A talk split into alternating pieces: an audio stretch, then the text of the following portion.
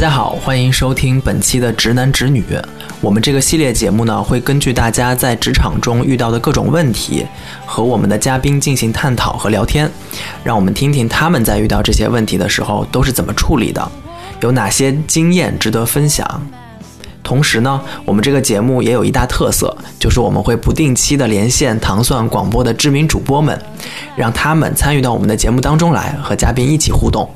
我们这一期话题要聊的呢，就是在职场中你都会用到哪些沟通工具，啊，并且在使用这些沟通工具的过程当中，你遇到了哪些好玩的事情，或者有哪些应该注意的事项。那我们今天就邀请到了一位曾经就职于国内非常知名的公关公司，后来又有了呃常年的在外企工作经历的这么一位业内的专业人士，啊，我们先请他来给我们自我介绍一下，是不是有点纠结？呃，Hello，大家好，嗯，我一般人都叫我香姐。好啊，那香姐我又要提问了啊，嗯嗯，你说到的这个，我上一期节目我们说到叫一个英文名。或者是叫一个大家都能够嗯比较好念好记的这么一个名字，职场的英文名的话，是为了提高我们的沟通效率嘛？那沟通效率的话，还有另外一个非常重要的途径，就是我们用什么工具来进行沟通？嗯，我自己的经验啊，我经常在工作当中用到的，现在来看最多的其实是微信。但其实啊，我我之前在跟我之前在公关公司做的时候，因为我们的客户有很多是外国的客户，嗯所以在跟外企的工作人员沟通的时候，可能邮件是一个用到的更多的沟通工具。那还有就是电话，电话可能是最不用等，就是只要你有时间你接起来，我们就可以直接聊的这么一个工具。那对于这三种工具来说，在什么样的场景之下，该选用什么样的工具，嗯会比较合适？嗯，我们先讲讲，先讲讲微信吧，因为大家现在可能用微信用的是最多的啊。好，呃，我觉得这个问题其实很不仅不仅仅是啊、呃新入职场的新鲜人可能会遇到的，也会甚至像我们这样职场的这个工作已经比较长一段时间的，也会有这样 也会遇到一些呃挑战吧。就比如说像我有的时候也会觉得，哎呀，嗯，这个沟通方式不是那么好，比如说呢，嗯。微信什么的沟通方式你觉得不太好？比如说拼命的留语音，就是五十九秒的语音留了四条，对还是在你开会的时候？对对对对对对对，我觉得是这样哈。就回答这个问题，哦、不，我觉得，嗯、我觉得是，我觉得是这样，就是我觉得留四条五十九秒的语音还不算最夸张的，在你开会的时候是留完四条五十九秒的语音，最后打一句文字说很着急，尽快回我。就在你、啊，是在你不能听的情我懂，我懂，我懂，我懂。好，好，那我们来这么先一条一条来分析哈，因为我们这个节目呢是希望把一些经验和我们的教训能够呃分享给更多的新入职场的这个朋友们。那我觉得解决问题，可能我们这个节目是没有办法穷尽的。那好，我们先说一个呃原则，我觉得做事情我们先学原则，那然后我们再来看具体案例，这样会大家比较快。那就是如果你换位思考，你是你要联络的那个人，你希望被什么样的方式对待？好，那我们通常会考虑的是，你是不是啊、对于这个沟通方式你熟悉？嗯第二个是这个沟通方式是不是最有效？嗯啊，这两个点。好，那我们分别来讲。我觉得微信呢，它现在你再去说我想要生活跟工作完全分开是。几乎不太可能的，嗯而且微信确实功能做的也很好，不得嗯不说，它对于我们的效率的解决其实是有帮助的。嗯那只是说你要根据你沟通的对象，嗯比方刚才松松已经说了，在外企里面，可能大多数人还是习惯于邮件来工作。那为什么？因为很多外企的安保系统啊，或者软件管理。对于微信这种这种软件是屏蔽的，哦就是你嗯你的嗯日常工作，你总不能天天拿个手机在你的办公桌上在工作吧？嗯所以这个是很多没有在大企业共事的人可能没有意识到的一个问题。嗯啊、很早的时候。外企或者说一些成熟企业，它出于数据安全、嗯。安保的问题，嗯。一些即时通讯系统，就 IM 这些软件，其实都被屏蔽的。所以邮件同时它有 Outlook 系统啊，做了一些共享，包括日历，包括会议安排，嗯。它非常的有效率。嗯所以大多数企业里面，这个成熟的大的企业，它为了管理效率，嗯啊、所以用了邮件作为一个比较有效的一个沟通方式。嗯但是我并不是说邮件就是唯一的，嗯对吗？好，那在第一个是原则是这样子的，第二个呢就是说，呃，我觉得微信呢，我最最反感的其实是完全不跟你任何打招呼，就把一堆人拉在一个群里面。哦，这个太常见了。嗯很常是要发见红包吗？要发个红包还好啦，也许这是一个好的解决方案。嗯呃，那我是觉得说建群或者是什么，它是你工作的一个辅助。嗯。那如果大家能多做一步，在你拉群之前，嗯。可能你是中间这个连接方啊，嗯。你连接了多方，嗯。哪怕你跟这多方都分别说一句、啊，我们有这么一个事儿，嗯。拉一个群共同讨论一下，分别是谁，嗯。那大家会比较的舒服，也会比较快的进入状态。嗯。所以呢，我觉得微信是个非常好的补充。嗯。但是在微信里面，同样的，如果你真的很着急，嗯。我觉得微信只能解决你一个问题，就是询问对方是否方便接电话，嗯嗯。对吧？嗯。那如果你真的太着急的情况下，已经十万火急了，那你们就直接打电话，而不是留四五个语音。我认为这个非常不方便，嗯，对吗？嗯。你。眼睛看东西的速度，嗯。跟你去一点点听的速度是不一样的。对，所以我的个人建议就是说，在你针对不同的人的工作方式的时候，要选择他最舒服的工作方式、嗯，你说的那个微信群，我我我想补充一点，就是、确实是有很多多方的沟通的这种事宜，其实它就像邮邮件抄送一样。但是你有没有发现，其实邮件抄送它总有一个我的主对象，比如说我是、我是写给香姐，发送、对抄送，但是我是抄送给香姐部门下面其他的跟我有业务对接的人。对。但是，呃所以说这样的话，其实微信群里面，我觉得应该是各个方的主要负责联络人拉进来就可以了。嗯，我非常担心看到一个微信群里面有十几个人，而这十几个人当中，可能有两三个人会针对同一件事情在跟我进行多头对接。多头对接。嗯对，这其实是很浪费时间。嗯嗯嗯。嗯嗯其实这个还是回到原来的那个话题，我们用微信也好，用邮件也好，是要干什么？嗯无非是解决问题嘛。嗯那嗯嗯、在邮件当中，应该说它更正式，嗯并且呢，你留下来的这个呃。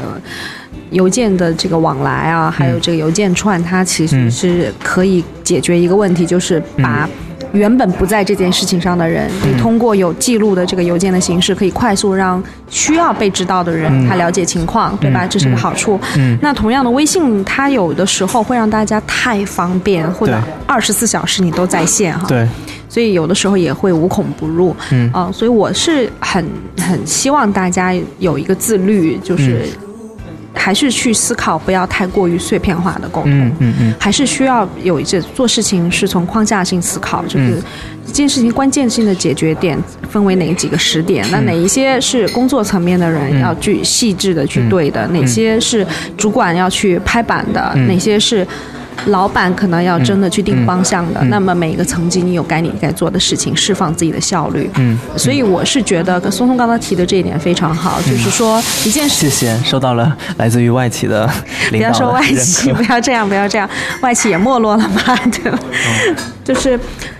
嗯，所以我，我是回到这个根本性的问题上来看的，就是你沟通对象他的嗯嗯。情况，以及说，呃，大家是不是要去管理你的沟通对象，甚至包括你的上级，包括你的客户。嗯。呃，我我是做乙方出身的嘛，我是觉得，嗯，还是要充充分尊重你的上级或者你的甲方他的习惯，但同样不意味着你完全没有去表达自己诉求的这个权利。嗯嗯。所以，如果你当你需要对于一些事情有一些，比如说我们在微信或者电话上沟通好的一些要素或者嗯。关键点，我建议大家再以邮件的形式补充一下。嗯。就好像会议纪要一样，嗯。那这样子大家会有个留档，嗯。也是一个非常好的工作习惯。嗯。所以我会建议大家把微信作为你日常沟通以及呃一些关键性的时间点上的一些确认的嗯。一些补充条件。对。比方说我用邮件或者电话说清楚了，嗯。那么你通过其他的这个辅助渠道去、嗯。去再提示一下大家。比如说，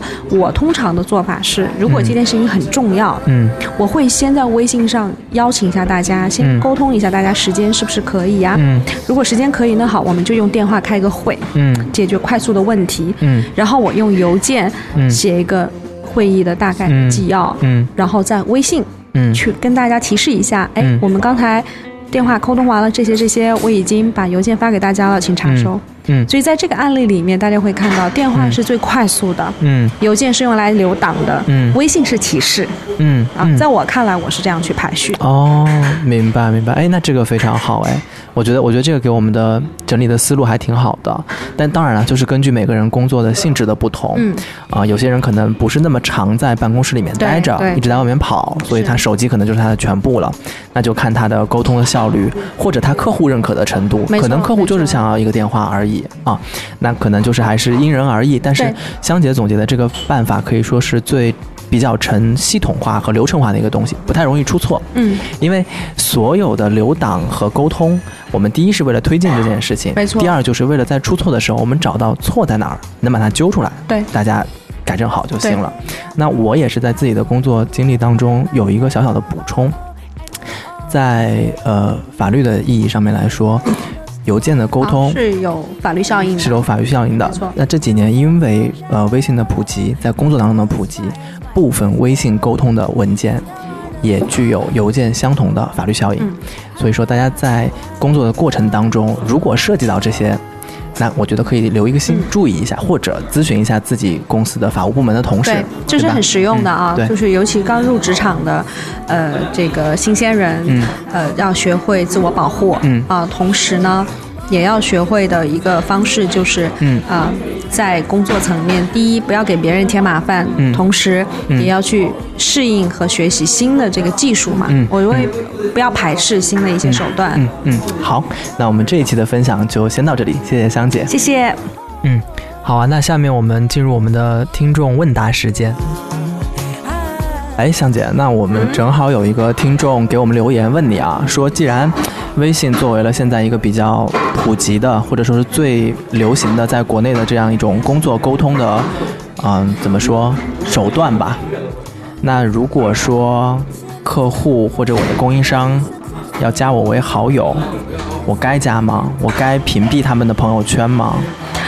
嗯，我可能不是给出这个答案的最最权威的那个人，我比较任性一点。我的朋友圈就我并没有把它认为是我的一个，就说。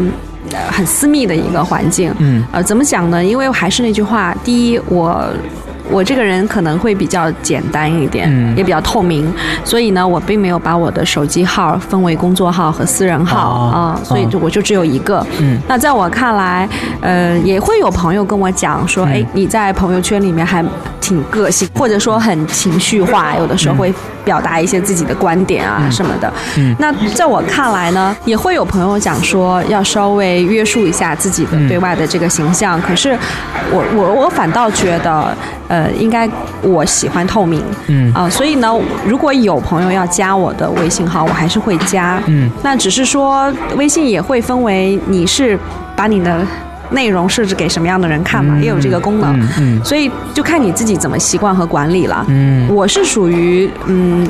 要当面加，我觉得我真的不好拒绝，哦哦，C 然后然后加完了过后又觉得分组太麻烦，太麻。烦，所以我就做自己啊、嗯啊，所以我就做自己。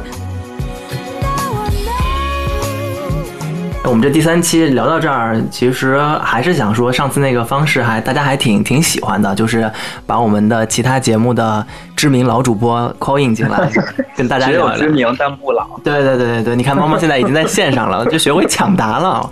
哎呀，我的天呐！哎，我们这一期正好，呃，我跟嘉宾也聊到一个关于现在工作当中，其实大家用的沟通的这个工具越来越多了。以前可能就是打个电话，呃，发个邮件，现在你看微信其实是用的最频繁的嘛，对吧？嗯嗯，有的时候我们开个选题会什么的，你看，包括我们现在录音也是通过微信的这个语音。嗯，我就想问问猫猫，就是你在工作当中微信用的多吗？挺多的。但是其实我有一个十五字真言想送给大家，十五字真言，大家拿笔记好。嗯嗯就是微信最常用，嗯急事打电话，嗯，留底用邮件，留语音什么留底。啊？对，哦一般比较重要的事情，你或者是想让老板说，嗯哎，注意到你干了这件事儿，嗯以免以后有人帮你给你泼狗屎这种的，就会发邮件，然后抄送一下老板。这样呢你就留留了一个证据。哦，哎，你看，猫猫把我们刚才聊的内容，那么那么长段的内容，用十五字真言那个都总结了一下，你再说一遍，我我再学习学习。微信最常用啊，急事儿打电话啊，留底用邮件。哦，这是在职场当中摸爬滚打了许久呀，这是有多少故事跟我们分享分享？其实，其实。还是微信最常用吧，因为比较方便，手机、电脑打电话、嗯，发文件都能用。嗯嗯，对，嗯，而且算是现在比较，而且还能拉群嘛，这个其实是比较关键的。很多事情要很多人一起讨论，还能艾特你。嗯，就是你到底有没有那个。往下推进这件事，我直接一个艾特，你不能装没看见这种哦。原来打电话发个红包嘛，哎呀，发个红包嘛，都都跳出来了，都炸出来了。对，给我转发一下朋友圈那个这个这条公众号啊，发个一毛钱的红包这样。对对对对对，一毛钱算多的，那我们公司里面全是发一分钱的。哎呀，这吐槽 吐槽公司不真的，老板老板以后都不敢发了。嗯，哎，那我想问问猫猫，因为我们刚才聊到了。就是其实有些人使用微信的这个习惯不太好，你有没有遇到过？就是你特讨厌这人怎么老是这样啊？在微信上面，就是最常见就是发五十六秒语音，然后啪啪啪好几段那种。对，我们刚才也聊到这个了。但其实我我遇到这种情况比较少，我一般遇到这种情况我就直接跟他说，我说我现在不方便，你能不能再打字？如果真的特着急，他肯定就会给我打字嘛。嗯嗯嗯。如果不着急的话，我就过一会儿。用那个就是那个那叫什么转文字功能，把它转出来，大概看一看。如果能看明白，我就给他回；如果看不明白，我就再听一下。哦，那你遇到我们这种南方孩子就没办法呀，我们这普通话肯定转不好啊。还好还好，我觉得现在这个功能是越来越优化了，真的。原来是好多词儿吧，它给你翻译的特奇怪，现在基本上。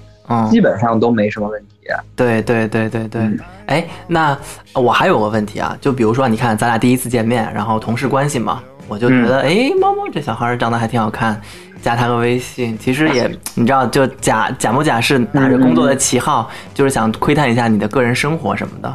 嗯，然后如果如果你你不是特别愿意加，可能我我们两个人就是照面而已，只是因为一个案子照个面，我非得加你好友。你有遇到过这种？哎，这个这个。真的非常容易解决，真的吗？就只要用，只要用一个小，只要这个人不是那种死缠烂打，就是眼盯着你要通过他的那种啊啊啊！就是你在加别人的时候，或者别人想要加你的时候，嗯，不要去主动扫别人，你让别人来扫你。哦，这样的话是他给你发送一个好友请求啊，通不通过在你自己嘛？比如说你说，哎，我说我我收到了，但是我这信号不好，我出去再加你。这这会儿你就。溜之大吉了，就是你你哦，就是你还是就是选择不加是吗？呃，如啊啊，你说你是问我想就是在这种情况会不会加是吗？不，就是你你你就你说了嘛，如果你真的不想加的话，你就用这种方式不加。对对对对对。啊，哎，那我跟你说我的事儿，我最近特牛逼，就是你知道我们家都特别关心我的终身大事这件事情吗？嗯。然后我妈就让她的各种朋友给我介绍对象，然后我我最近就是用了这个方法，我说我把我的。二维码给你，如果这些阿姨真的想找我，你让他们加我，然后他们加我，我就不通过嘛，对不对？然后这些阿姨开始在那个，呃，加好友的备注里面 跟我聊天，聊上了。第一第一条，今第一天加我说，宋宋你好，我是黄阿姨，从小和你妈妈一起长大的好朋友哦。然后我没有加她，然后呢？第二第二天又加我，跟我说，我跟你妈妈的友情可以说是非常深厚，对于你的终身大事，我也是非常操心。他今天他这已是今呃，我今天算来已经是他第四天跟我加好友了，聊的信息就已经差不多，就把他和我妈的这么这么多年的 往事 对交集对对小说对对对特别牛逼，我到现在还没通过他。我觉得这种阿姨一旦加了过后，应该会更恐怖吧？可能。二十四小时就不停在给你分享，你说哎，你看这个怎么样，那个怎么样的？嗯嗯，哎，那我想问问你啊，就比如说，就是咱俩真加了好友，就是我们就是同事，就是要经常见面的同事，加了好友过后，但有些同事可能他就是挺喜欢窥探别人的个人生活的，但有些人可能就是把同事只是当同事而已。那你觉得有些在朋友圈上面，或者是有一些分享上面，你会有一些自己的处理方式吗？哎，还好，我只朋友圈只开了三天。哦，哎，对，现在有这个功能。但是我经常看你的朋友圈，你是只开三天，但是你这三天一条都没发，所以就是什么都看不见。对，什么都看不到。就其实我觉得，因为之前我们做了一期我们爱分享那个节目嘛，然后在里边我也说了，就是我不是特别喜欢别人通过我的朋友圈来认识我这个人，因为当时就是说。当下发的朋友圈可能只是当时的呃某一种想法，或者我看到一特有意思的事儿，我分享一下，并不代表我这个人或者我平时生活状态是什么样的。嗯嗯嗯嗯，所以基基本上，如果我不是特别熟的人，你看就看了，我也无所谓你对我怎么想。那基本上本来就不熟嘛。嗯，就你不了解我，也不了解你，我也用不着担心你是怎么想我的。但是其实真正好的朋友。嗯，反而会比较在意这些事儿。嗯嗯，那他们就说：“哎，说你凭什么就给我开三天呀什么的之类的，就会来呲瞪你。”哦，但是这三天好像是对所有人都是三天吧？对对对，所有人不是仅对几个人只开三天。嗯，就一视同仁啊。我一般是刷不到你的朋友圈，我就去刷你的 Instagram。我的 Instagram 好像也发特少。还行还行，至少你能往前扒拉扒拉，看看啊，猫猫最近干了什么啊？嗯。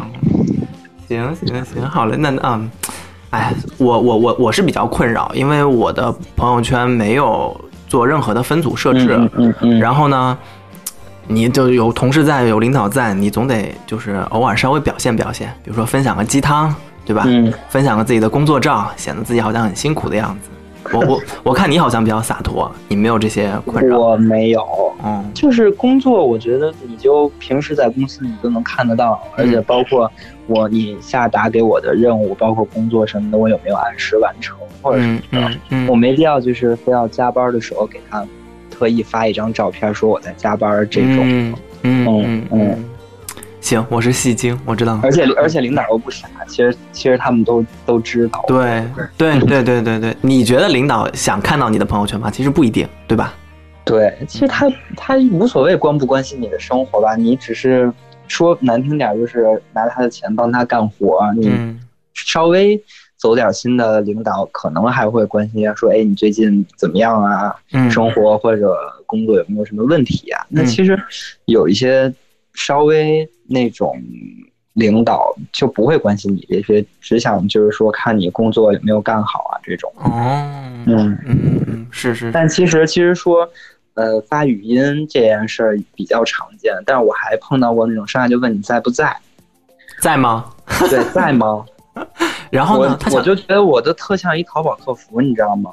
哦，哎，你有哦，那那我懂了，那那我懂了。我特别怕有人拉了群，就是因为己方对接的事情，人一直叫我亲，亲你亲，我跟你说啊，我这个邮件已经发给你了，亲你你回复一下哦，亲你有时间的时候把。而且我不我不仅在微信上遇到过叫你亲的人，我现实生活中也见到过 亲。我在想你是不是不知道我们的名字吗？还是就就是特别喜欢管别人叫亲？我觉得当面叫亲特别特别奇怪，对对对对对，哎，这这些这些恶习真的是，而且现在就是不光有叫亲的，还有叫亲亲，那是小爱姐姐吧？亲，小爱姐姐，我觉得叫亲爱的我都可以接受，但是你叫亲亲，我就觉得你凭什么让你亲呀？嗯嗯，左脸一个嗯吧，右脸一个嗯，嗯，傲娇的猫猫，它其实其实我觉得你分享的东西还挺挺挺挺。是来自于个人的经验的，就是挺实实操的。对，其实因为我我我有同事就是更狠，他的那个微信的个性签名就是工作事情不要发语音，逗号不要问我在不在。哦，哎，其实这样挺好的，就从一开始就设定一个界限，就你别踩这条线，其他都好说。对，但是其实我也有遇到过，说我。必须要给别人发语音的这种情况，比如说在开车，嗯，或者是手里真的拿了很多很多东西，你打字特别慢，我我一般会提前跟人说一声，我说，哎，不好意思，那个我现在给你发个语音，嗯，然后我会特别快的把这个事儿说明白，嗯，就不会说拖好几条五十九秒那种语音之类的，嗯嗯，还有一些人啊，他五十九秒的语音啊，他是把自己的思考过程都告诉你。嗯嗯嗯。啊，就是猫猫，我有个事情跟你说。前呃前两天，嗯，怎么说呢？嗯，我哎哎，这哎对，就是我当时就是特别纠结。哎，至于怎么纠结，我就不说了吧。反正就是把自己的心理动态都跟你说了，然后你五十九秒听完，对你五十九秒听完没有有效信息。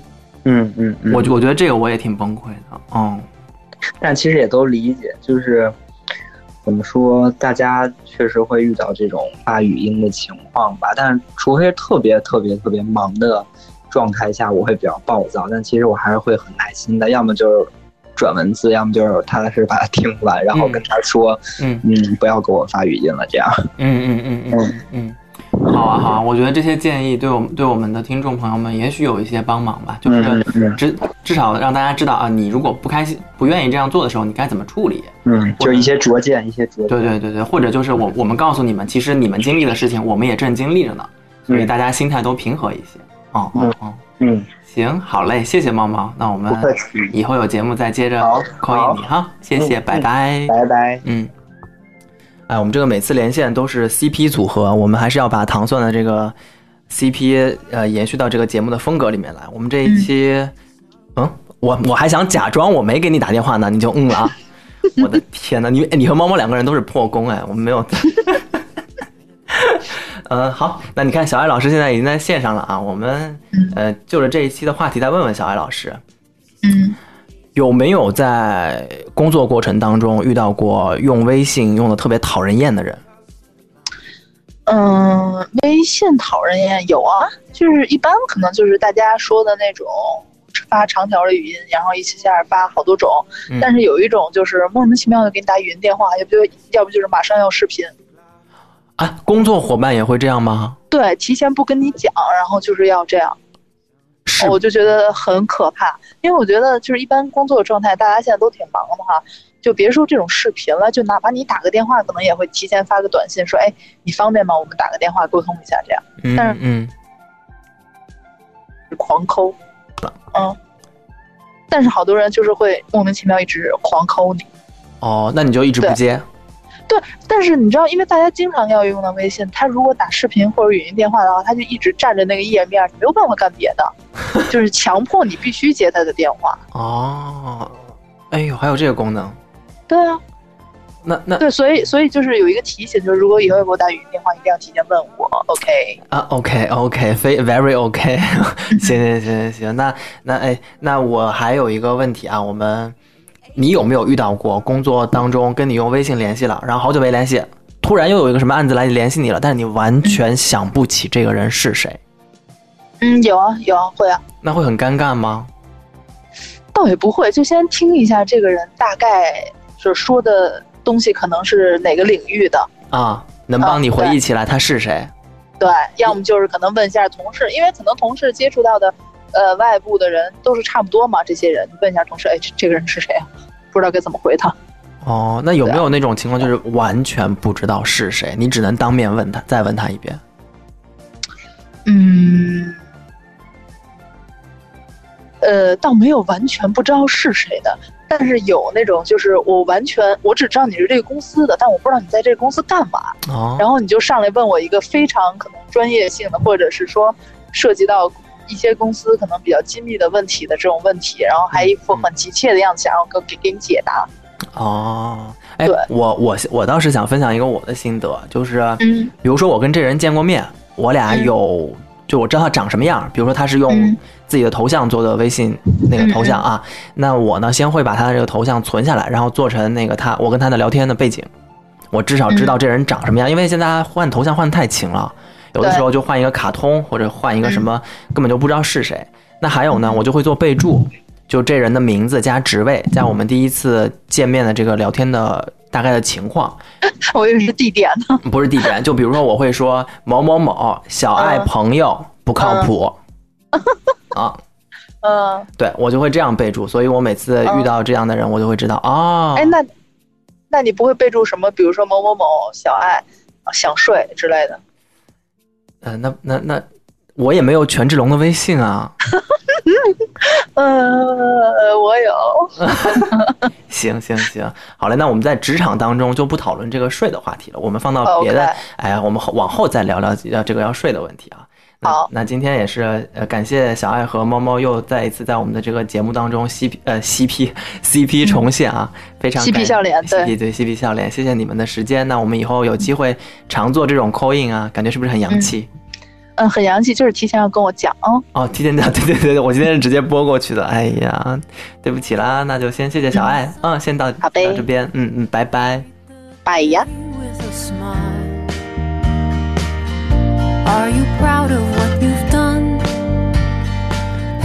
我这里特别要提示一点的，就是在啊，尤其是在乙方工作的朋友，因为我也是乙方出来的，那还是要尊重你的客户的感受。嗯，我也曾经遇到过，就是。呃，当时我已经在品牌方了，在甲方，那有看到乙方的小朋友的情绪啊，表达的一些东西，我也会觉得，哎呀，是我做错了什么吗？哦，他们表达情绪的时候，并没有屏蔽他们的甲方客户，是吗？对，也会遇到这样的情况。教他做人啊，这个啊，不是我的工作嘛，对吧？啊，那让你同事教他做人啊。所以有的时候也会觉得，哎呀，是不是我们做错了什么？就是那大家都是就事论事嘛，对吧？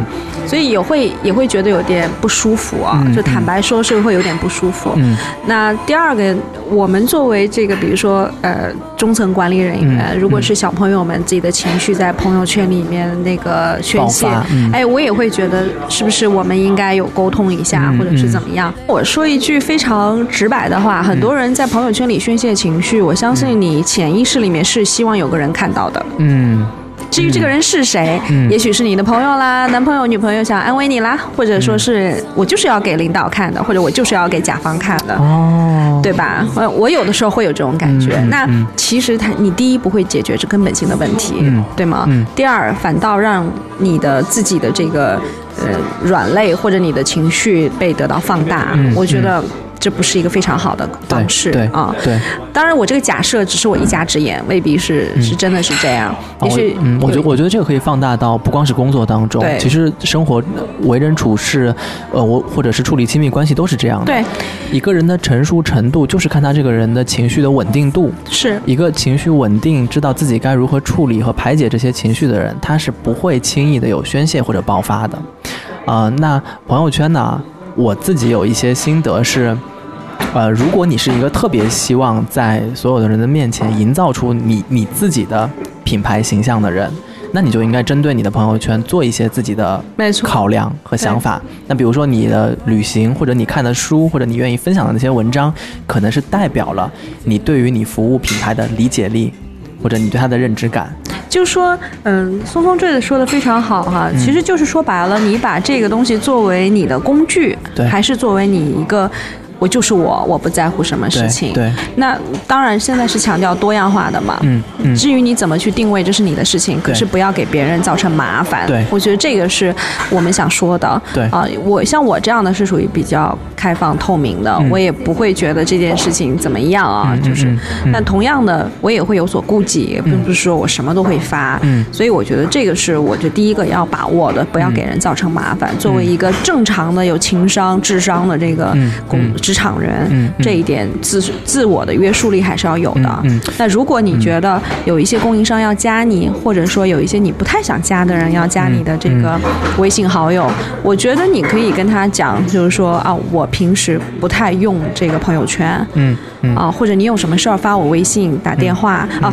不好意思，给我发打电话或者发邮件，也许人家就意识到了你并不愿意加，嗯，或者你自己进行一些分组的设置，做一些设置都是可以的。所以我觉得大家其实这个社会了，没有人那么傻的。我觉得专门我们以后可以讲一讲甲方乙方的这个话题。嗯嗯。其实因为我甲乙两方都干过嘛，嗯，那我的观点是说，嗯，千万不要觉得甲乙双方是属于你付我钱，嗯，我帮你办事情，嗯，甲方也没有。比乙方高级，乙方也没有说你你要比甲方一定要跪舔，或者说一定要怎么样。当然，我认为它是一个交易，或者说是一种契约。嗯，那也就是说，甲方你需要配合乙方完成一定的事情，嗯，并且按照你约定的。付费，嗯，为你为乙方给你付出的这个提供的服务买单，嗯，那乙方现在最大的一个可能挑战就在于说，呃，你真正的实力和你提供的服务是否是真的满足甲方需求的，嗯嗯，所以我觉得在这点上可能是甲乙双方会经常有冲突的一个原因，嗯，好啊好啊，那我们非常谢谢这位听众朋友的提问，我们也谢谢香姐的回答，呃，如果说大家对于初入职场或者在职场当中遇到的任何问题，想跟我们的主播或者是我们的嘉宾进行探讨的话，也欢迎在我们节目下方给我们留言。好，谢谢大家，这期节目就先到这里。好，谢谢。